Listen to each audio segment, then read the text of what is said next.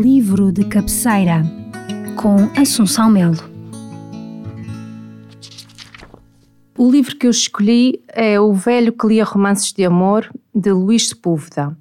É um romance publicado em 1989, deste autor chileno que nasceu em 1949 e faleceu este ano, a 16 de abril, vítima da Covid-19, com a idade de 70 anos. Eu escolhi este autor não só por este fatídico acontecimento, mas também por toda a envolvência e a ambiência uh, do, do, livro e que é exemplarmente descrito uh, por Luís Sepúlveda, mas também porque ele uh, foi membro da Guarda Pessoal de Salvador Allende, tendo abandonado o Chile depois do golpe militar de Pinochet. E este é um assunto também que me interessa particularmente. Dos vários países por onde passou, uh, foi no Equador, entre os índios Soar, que iria buscar inspiração para escrever o presente livro. Este é um livro pequeno, de fácil leitura e pode ler-se de um só folgo. A capa das várias edições que eu consultei aparece invariavelmente uma onça, e isso já vou explicar mais à frente o porquê. O início do livro explica como ele teve a ideia para escrever o presente livro, até porque faz parte também de uma experiência que ele teve na floresta amazónia e com a sua convivência com as tribos do Soar. Fazem a partida um bom aperitivo para entrarmos numa história ficcionada que também traz à tona alguns laivos autobiográficos. A experiência pessoal na selva, as chuvas, as umidades, toda a dificuldade de viver entre os mais diversos predadores são bem descritos no livro. Esta selva é também uma espécie de confinamento físico, um degredo, a que foi sujeita a personagem principal desta história, de nome António Proano, que ali viveu com a sua esposa durante dois anos até esta falecer e depois até ao fim dos seus dias sozinho somente acompanhado pelos seus romances de amor.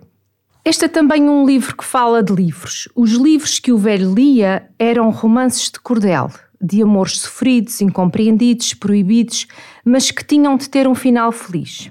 Era o tipo de romances lidos nos bordéis e que faziam sonhar quem já não tinha possibilidade de ter uma vida de amores incondicionais.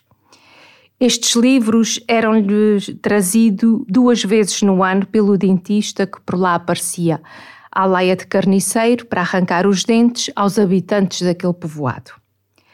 O livro começa com chuva e é a chuva que vai dar mote a este livro. A mesma chuva que o autor descreve no dia em que começou a escrever o presente livro é a chuva que desaba e cai sem piedade no início do livro a chuva de uma selva que não se esgota de verdes e lama, nem de umidade e suor.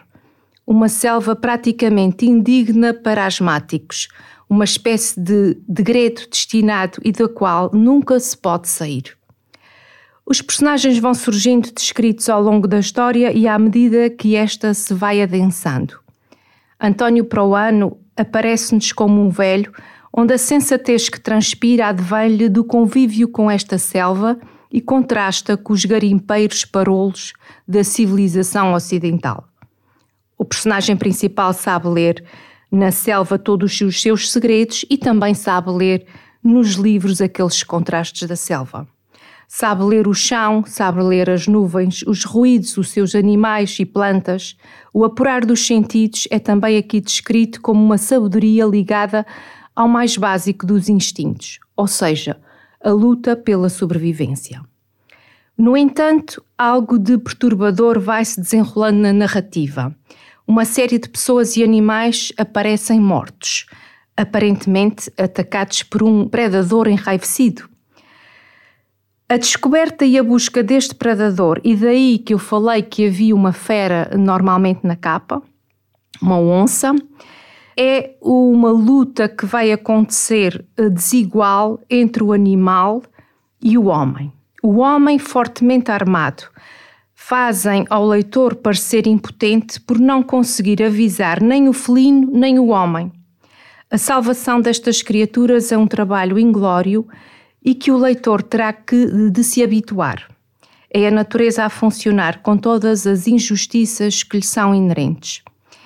Este é um livro que fala de uma fatalidade latente, uma impotência, um destino, lutas desiguais, injustiça e também de conformismo.